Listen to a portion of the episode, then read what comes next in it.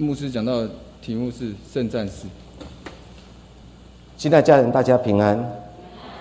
尤其在这个时代当中，平安对我们来讲是何等的重要，好不好？你跟你的隔壁虽然很远，但是你还是要跟你讲说愿你平安。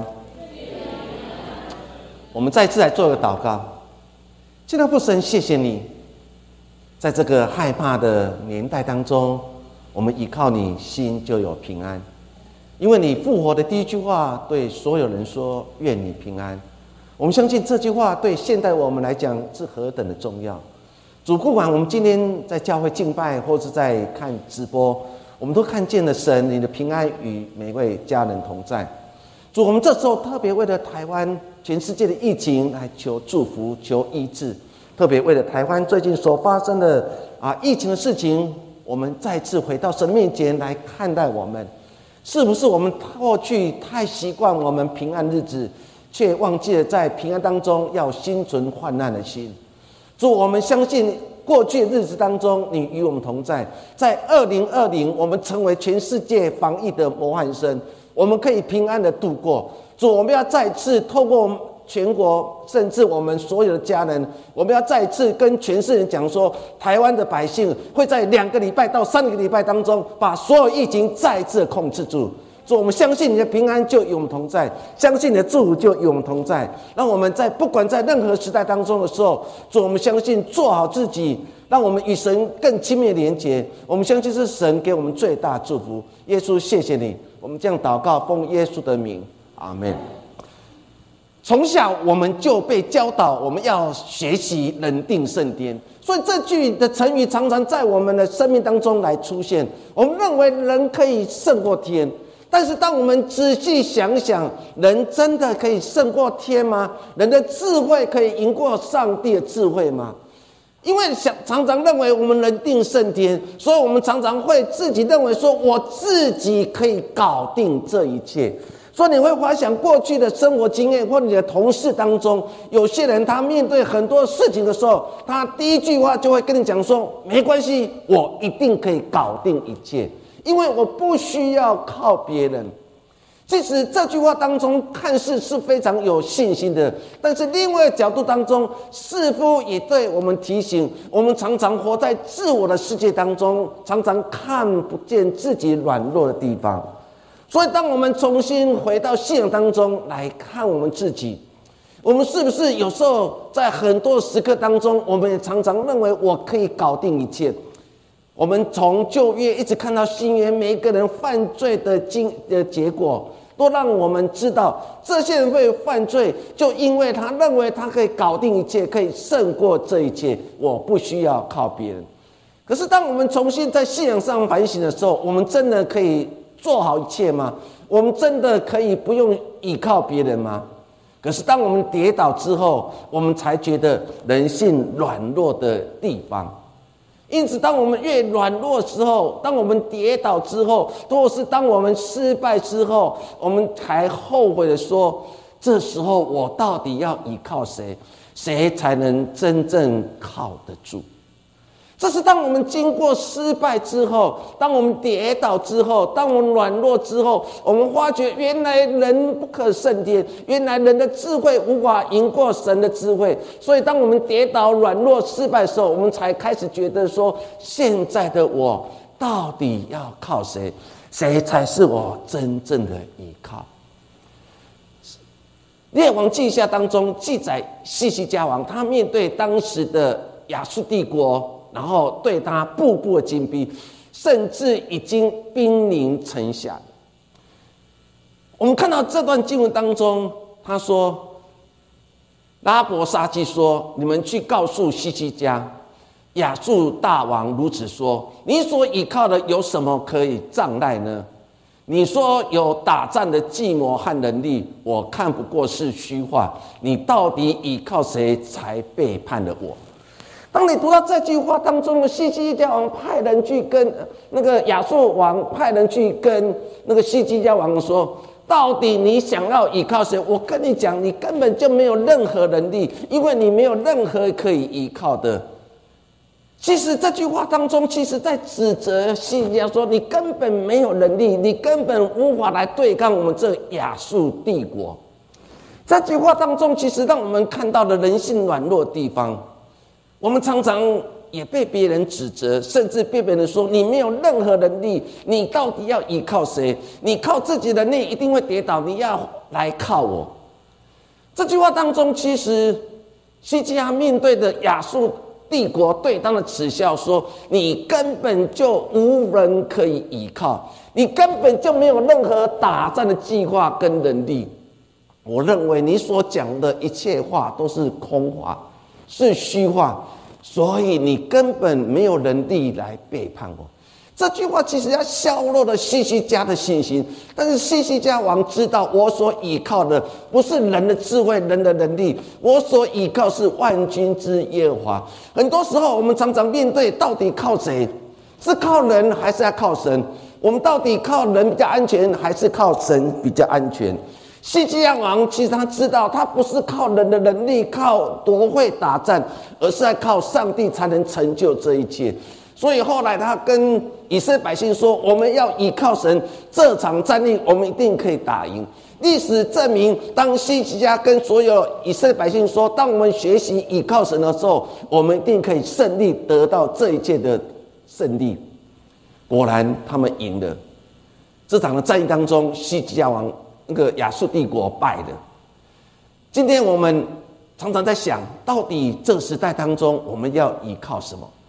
诗篇二十篇第七节，我们一起来读：有人靠车，有人靠马，但我要提到耶和华我们神的名。他说：有人靠车，有人靠马，但是只有我要单单提起万军之耶和华的名。诗人在这地方说的很清楚，不是靠。多会打仗的战马，是有多少的战马，而是我们依靠的到底是谁？所以世人经历这一切的战役之后，他重新检视他自己的信仰。他认为有人靠车，有人靠马，但是当他靠车靠马的时候，这场战役输了。当世人经历之后，他就跟所有的以色列百姓说。有人靠车，有人靠马，但是唯独我，我要单单提起万军之耶和华的名。他说的这句话就是：不管在任何时候，我要依靠神，才能胜过这一切。我们今天所读的一段经文，是我们常常会听的故事，就是歌利亚跟大卫之间的战役。甚至一开始，菲利斯人派当时最强壮的军人。有人说，这歌利亚可能是亚纳族人的后裔，因为圣经在描写亚纳族人是又高又壮又会打仗，所以有些人认为说，这个歌利亚一定是亚纳族人的后裔。但是不管如何，圣经一开始，菲利斯人就派了这么伟、这么会打仗，甚至身强体壮的歌利亚，在以色列军队面前来校正。圣经如果讲这个人孔武有力。在沙漠记上十七章的四到七节说，从菲利士人营中出来一个讨战的人，名叫哥利亚，是加特人，身高六寸零一虎口，头戴铜盔，身穿盔甲，甲重五十四克勒，腿上有铜护膝，两肩之间背着铜戟，枪杆粗如织布的织着。铁枪头重六百四克的，就七公斤。有一个拿盾牌的人在他前面走。当你看到这个圣经描写这个歌利亚，他不是一个弱小的人，这歌利亚是一个非常强壮的人。你可以看到他身上啊的盔甲重多少？五十七公斤。那你可以想象说，当时歌利亚全副武装，他全身加起来重量可能已经超过七十公斤了。他是这么强壮的，因为只有强壮人才能扛得起身上所有的盔甲。所以你可以想象，当歌利亚穿着极重的盔甲，然后走在前面，甚至在前面当中有一个人拿着盾牌来保护着他。你可以想象当时。走路的过程当中，一定是充满着沉重的脚步声，而且这个脚步声还会带来震动的声音。所以你可以想象，当太阳光照射在铜级在歌利亚身上，那个铜级就发出了所有的那个闪闪亮，甚至脚步声如同地震。说为什么以色列百姓看到歌利亚时候，为什么就心存惊恐的心？其实我们生命当中不常常也出现歌利亚，他在我们前面，甚至在你的前面来校正，甚至对你说你的上帝不行了，你过去所信的上帝不能与你同在了，因为你得罪他。你的神真的比我所信的神还要伟大吗？还要能力，还要权柄吗？我们常常出现的不同的歌利亚站在我们前面，来耻笑我们，来指责我们，让我们失去了信心。有时候想想，我们现在所面对新冠状病毒，不也像一个歌利亚吗？他一直跟人类讲说：“你看，你们以为多行啊？你们以为你发出了发明的疫苗，可是你不要忘记，我会变种。”当我们发明了疫苗之后，他就跟你讲说我会变种，所以他就从 A 又变成 B。当你又发明了 B 的疫苗，他说我会变种，我从 B 变为 C。所以我们不断的去面对一个捉摸不定的敌人，但是不要忘记，这时代是依然上帝的掌权。虽然我们的仇敌撒旦会变种。会用不同的方式来试探我们，来磨练我们，来打击我们，甚至耻笑我们。虽然我们的撒旦就像一个变种的新冠状病毒，不断的攻击我们，但是不要忘记，神依然的作王。所以，当歌利亚一出现之后，为什么所有以色列百姓心存惊恐的心？但是在害怕的过程当中，有一个人站出来了，那个人叫大卫。他不是一个身经百战的单位，他不是一个啊身高比歌利亚更高的巨人，他不过是一个小小的大卫，一个小小的年轻人，他只是看见了这个情形，他不解，为什么不解？因为过去的经验当中告诉了他，他在旷野在牧羊的过程当中，每次面对豺狼虎豹的攻击，他都靠神来胜过这一切。他相信神就是他生命当中保障，可是当他看见了以色列百姓竟然面对的耻笑，没有人敢应战，这是大卫不解的事情。到底这段经文当中对我们有什么提醒？我要跟大家一起分享两件事情。第一件事情就是圣战士没有胆怯的心。今天经文当中，大卫就对扫罗说。人都不易因那菲利斯人胆怯，你的仆人要去与那菲利斯人战斗。扫罗对大卫说：“你不能去与菲利斯人战斗，因为你年纪太轻，他自幼做战士。”当你读到这样经文当中的时候，大卫主动说：“王啊，可不可以给我一次机会，让我代表以色列百姓跟当时的菲利斯人作战？”可是，当你读到这段经文当中的时候，大卫就对对扫罗说：“说扫罗啊，我的王啊，不要因为那个非利士人而胆怯。他原来意思就是害怕。你不要看见那歌利亚站在我前面，然后身上所穿的那衣服啊闪闪发亮，然后脚走动的时候还有震动的声音、地震声音，我们就因此而害怕。不要忘记，我们的神与我们同在。”所以不要因为他而害怕，因为你的仆人要去与那非利士人战斗。大卫跟扫罗说很清楚：现在你不要害怕了，现在有我，我要出面来代替你跟歌利亚来打战。所以圣经描写说：我要与非利士人战斗，意思说你就躲在我后面吧，因为我要与神靠着神的恩典与非利士人战斗。结果扫罗怎么说？扫罗听完你之后，他就对大卫说：“你不能去，你不能去，你不能去，不能去与那非利士人战斗。为什么？因为你太年轻了，而且这歌利亚从小就是一个战士，用现代话来讲，叫做他是一个身经百战的军人。你看到，当面对一个敌人来攻击，面对一个困难或阻碍在人的前面的时候，不同的人就有不同的解释。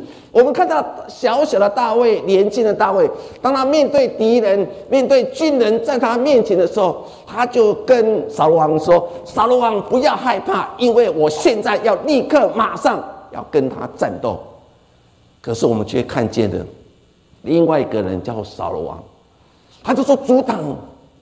大卫说：“大卫不可以，不可以，为什么不可以？因为你太年轻了，你小小的大卫，然后有卡可能打败了强壮的歌利亚，而且人家是一个身经百战的军人。”意思说，这个歌利亚不是打完这一场战役，他可能过去的日子当中，他打完过很多次的战争，他是很有作战经验。你一点作战经验都没有，你过去只会打野兽而已。可是现在站在你面前的不是野兽，而是人。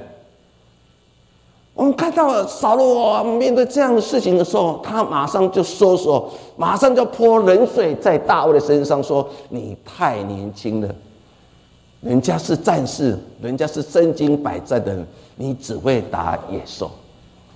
亲爱的家人，在现在的环境当中，似乎也是如此。我们要靠主来得胜，有人就给你浇冷水，不要太认真了。信心呢，不信就好啊，免汗拧筋啊。很多时候我们不也是如此吗？我们常常就会被浇冷水。当我们要热心侍奉主，有些人就跟你讲不要太热心。我们要为神的国度奉献一点金钱，有人跟你讲说一点点就好，反正告教会够用就好了。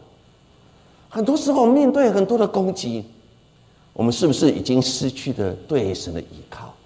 或是当别人信心啊与撒旦征战的时候？我们到底是支持他为他祷告，还是我们也泼了一盆冷水，说你无法胜过这一切？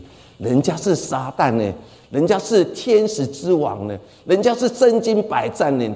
你看到圣经当中，每次撒旦出现，人就跌倒。你有办法胜过这一切吗？大卫所面对的就是如此。可是大卫的心里面没有胆怯的心。我们今天是不是面对的困难，我们就胆怯？如同我现在所面对的疫情的泛滥当中，我们就害怕了。我们害怕了，我们去抢泡面；我们害怕了，我们去抢卫生纸；我们害怕了，我们去抢罐头；我们害怕了，我们去抢矿泉水。很多时候，这些动作。不就是跟我们讲说你害怕，因为你根本不相信神掌管的明天。我们面对的困难，到底我们要像扫罗王，还是要像大卫呢？这是我们信仰当中最难的一件事情。圣经当中，我要举两个例子，一个例子叫做但以理。但以理他被抓去巴比伦当家奴隶。他被改姓，甚至语言也被更改了。他面对的是前所未有的全身的改造。当时巴比伦想要把这些犹太人抓来精英，彻底改造一方，让他们忘记了他们的故乡，他们从何而来。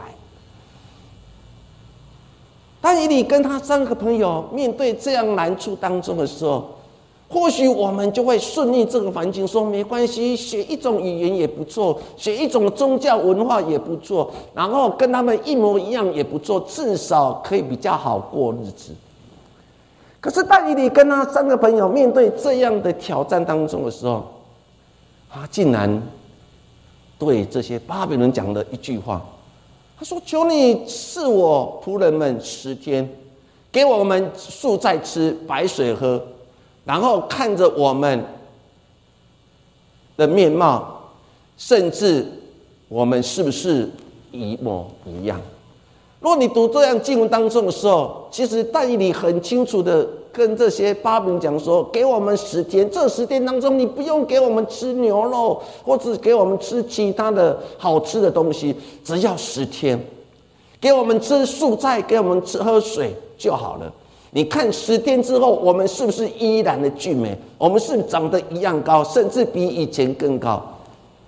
这样经文当中，其实但你跟他三表王在做一件事情，因为他们相信神。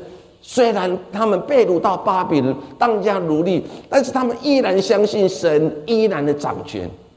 所以他这样说：“给我十天，十天之后，我一定比那些吃肉吃好物品的人，甚至更加俊美。”十天之后，我们却看见了，果然吃素菜跟喝水的但以理跟他三个朋友，他们依然的俊美，甚至比以前更加强壮。我们看到了面对的攻击，但以理跟他三个朋友没有胆怯，反而靠神来胜过这一切。圣经当中还有另外一个故事，叫以斯帖的故事，在以斯帖第四章十六节当中记载这样的故事。我们看到哈曼设下计谋，想要利用这次机会，就一举把所有犹太人给大屠杀。面对这个种族命运，这时候莫迪改就跑来找以斯帖，对以斯帖讲说：“现在只有一次机会。”以莫迪改派人去跟以斯帖讲说：“现在只有这次机会，你要来阻止这场的大屠杀。”可是，以斯帖知道，若没有王伸出进帐，若随便进入王宫，他可能会被处死。面对这样的危机，以斯帖讲了一段非常重要的话，也是以斯帖记最重要一段话，在四章十六节。他对莫迪改所差派人，要他回去告诉莫迪改跟所有犹太人，他说。你当去招聚苏三城所有的犹太人，为我进食三昼三月，不吃不喝。我和我宫女也要这样进食，然后我要委力进去见王。我若死，就死吧。以斯帖说的很清楚，这是一个危机，这是个犹太民族灭族的危机。唯一能扭转这一切，只有他，因为他当王后。可是他又不能违反了当时王宫的禁令，随便进入了王宫，可能会被处死。因此，他对莫迪改跟所有犹太人说：“这三天当中，你们要为我进食，为我祷告。”时间一到，我就会进入王宫里面。若真的最后被王所处死，我也心甘乐意。所以他说：“死就死吧。”以色列的故事当中，让我们最感动的地方，就是他面对危机的时候，他没有退却，甚至他没有拒绝莫迪改跟所有犹太人对他的期待。亲爱家人，不管是但以理，不管是莫迪改，不管是以斯帖，当他面对困境摆在他们前面的时候，没有个人躲起来，甚至没有一个人害怕跟胆怯，因为他们都相信上帝与他们同在。提摩太后书第一章第七节也是我们非常熟悉一段经文，我们一起来读。因为神赐给我们不是胆怯的心，乃是刚强、仁爱、谨守的心。亲爱的家人，不要忘记，上帝赐给我们的不是一个胆怯的心，乃是一个刚强的心。仁爱心、谨守心。虽然我们面对疫情的攻击，虽然现在疫情非常泛滥，但是我相信我们都有智慧。这个智慧是从神而来。我们相信靠着神的恩典，我们更可以度过这一次危机。因为一个真正的勇士是不会有胆怯的心，又如同大卫一般。撒母记上十七章四十七节，我们一起来读：耶和华使人得胜。不是用刀用枪，因为征战的胜败全在乎耶和华。亲爱家人，使人得胜的是耶和华。耶和华使人得胜，不是靠的刀跟枪。这场的战争可以胜利的，全部是在于耶和华。亲爱家人，求神给我们信心，给我们有能力，我们一定可以度过这一切。第二件事情。跟大家一起分享的一个圣战士，上帝必与他同在。十七章三十三、三十七节怎么说？大卫又说：“耶和华救我脱离了狮子和熊的爪，他必救我脱离这非利士人的手。”扫罗对大卫说：“你去吧，耶和华必与你同在。”对大对扫罗的过去的经验来讲，如何胜过这场战役，就是穿好的军装，有好的武器，我们就可以胜过这一切。可是对大卫来讲，不是好的武器、好的军装，而是上帝与他同在。这个年轻年少的大卫，他竟然在王的面前对王讲说：“王啊，你过去的经验对我来讲没有用。”因为我过去的经验，我是活在一个牧羊的生活当中。因为过去的经验让我知道，是耶和华我的神，然后救我脱离了狮子跟熊的爪，所以我一定相信我的神也会必定救我脱离了非利士人的手。你可以想象扫罗经验，好的军装。好的武器人数众多，这场战役必赢。但是对小大卫或是年轻的大卫来讲，他所依靠的只有耶和华上帝的名。通过这样的经文当中，他在说一件事情：我今天可以脱离狮子跟熊的爪，甚至脱离弗利士的手，因为我相信耶和华的神必与我同在。有上帝同在，就有信心。所以你可以想象，大卫其实他跟扫罗王讲说：“你过去经验是如此，但是我的过去经验告诉我，有上帝与我同在，因为我的上帝曾经救我脱离了熊的爪、狮子的手。”所以他再次跟扫罗王讲说：“我所依靠的是万军之耶和华的。”扫王听完之后，他就对。大卫讲了一句话，他说：“你可以去吧，耶和华必与你同在。”扫罗的过去的经验被大卫所推翻了。扫罗经验就是靠了军装、靠了武器、靠了人数，然后靠了磨练，才能胜过一切敌人的攻击。可是大卫认为神与他同在，若上帝与他同在，所有困难不再是一个困难。当扫王一听见之后，他就对大卫这样说：“你去吧，你可以现在去吧，耶和华必与你同在。”你可以想象大卫的信仰眼光，一个有属灵眼光，他会以上帝的眼光去看所发生的每一件事情。扫罗王是用自己人的眼光。人的角度去看，所以他认为大卫要出战，所以我要给他我过去所穿戴那个最好的军装戴在大卫的身上，我要把最好的武器给大卫。他认为这样的时候，大卫就可以打打赢这个歌利亚的战役。可是大卫穿起来不能走的，因为大卫知道是上帝与我同在。现在家人。大卫的故事当中，是不是也再次提醒我们：我们是不是可以有属灵眼光，用上帝的角度来看所发生的每一件事情？大卫就用这个属灵的角度去看所发生的这一切事情，不是吗？所以他跟大扫罗王讲说：不用靠军装，不用靠武器，因为我的神过去的经验告诉我，他救我脱离熊跟狮子。这一切都是神与我同在，求神开启我们的属灵眼睛。虽然现在的环境让我们觉得很害怕，尤其哇，昨天一百八十例，让每个人心就软了。为什么？因为我害怕，我不知道坐公车会不会遇到，我去台北会不会遇到这样有疾病的人。我们的心就因此被一百八十个人所困住了。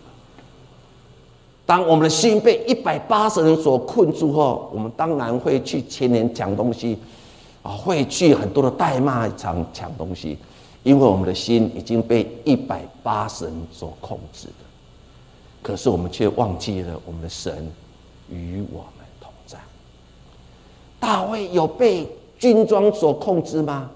大卫有被武器所控制吗？大卫有被人数众多的犹太人所控制吗？没有，因为他相信上帝与他同在。他只是举他过去的经验说：牧羊的生活当中，我遇到多少危险，我不是自己多行，而是因为神与我同在。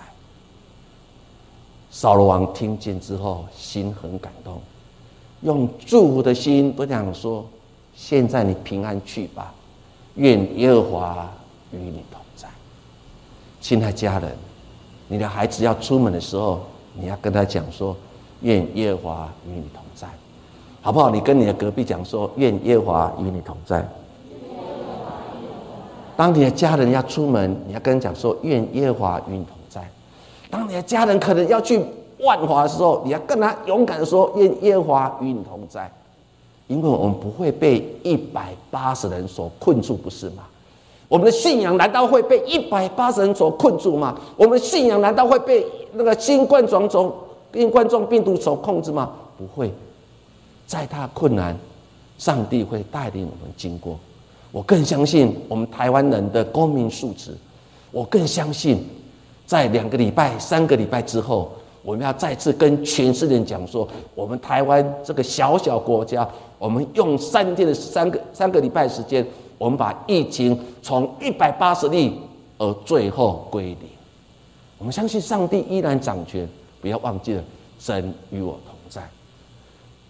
圣经当中也曾经描写当时。先知耶利米，他被神所呼呼召，他也曾经害怕，他不愿意接受这样呼召。但是神如何对他说：“你不要说我是年幼的，因为我差遣你到谁那里去，你都要去。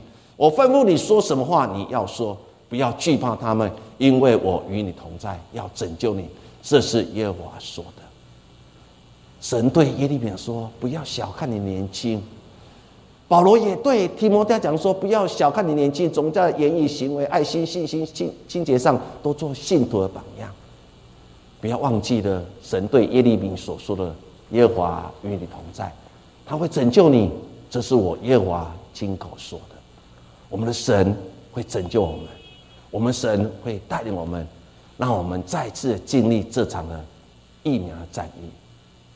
最后，我们看到圣经往后读了以后。”大卫对菲利士人讲了一句话：“说你来攻击我，是靠着刀枪跟铜戟；我来攻击你，是靠着万军之耶和华的名，就是你过去所辱骂的带领以色列军队的上帝。”这是年轻的大卫面对一个身高然后强壮、身上背着将近七十公斤的军装的歌利亚所说的话。你可以，你以为吗？你以为穿着全副军装，你以为手上拿着铜戟，你就可以打败那个万金之耶和华？我跟你讲说，no，是不可能的事情。因为我依靠神来胜过这一切。亲爱家人，一个真正所神所拣选的圣战士，他是走一条很难、很艰辛、很辛苦的路，但是不要忘记了放下自己。抬起我们的头，专心的仰望神，相信神会带领我们经过。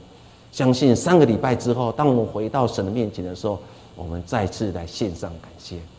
我相信我们在座，正在直播前面，我们的所有家人，不要忘记，你是神所拣选的勇士，你一定可以在这场的战役当中，靠着神的恩典来胜过这一切。不要惧怕。勇敢的往前走，愿神的祝福与我们同在。我们再次做一个祷告。父神成为一个勇士战士，却不是一件容易的事，因为我们所面对的是极大的困难跟敌人。如今我们台湾所面对是这场最历史以来最大的战役。虽然难役的人不断的增加。但是我们相信，神若与我们同在，我们就可以胜过这一切。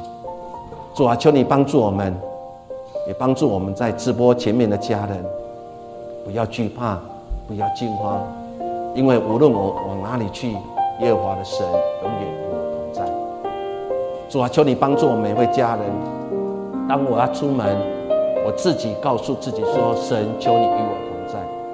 当我的孩子要出门的时候，我勇敢的对他们说：“愿那位安慰你的神、赐福你的神与你同在。”耶稣，谢谢你。这样祷告，奉耶稣的名，阿门。好，我们起立来唱这首诗歌，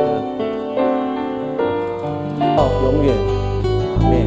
我们请坐，后岛上位，愿神赐福。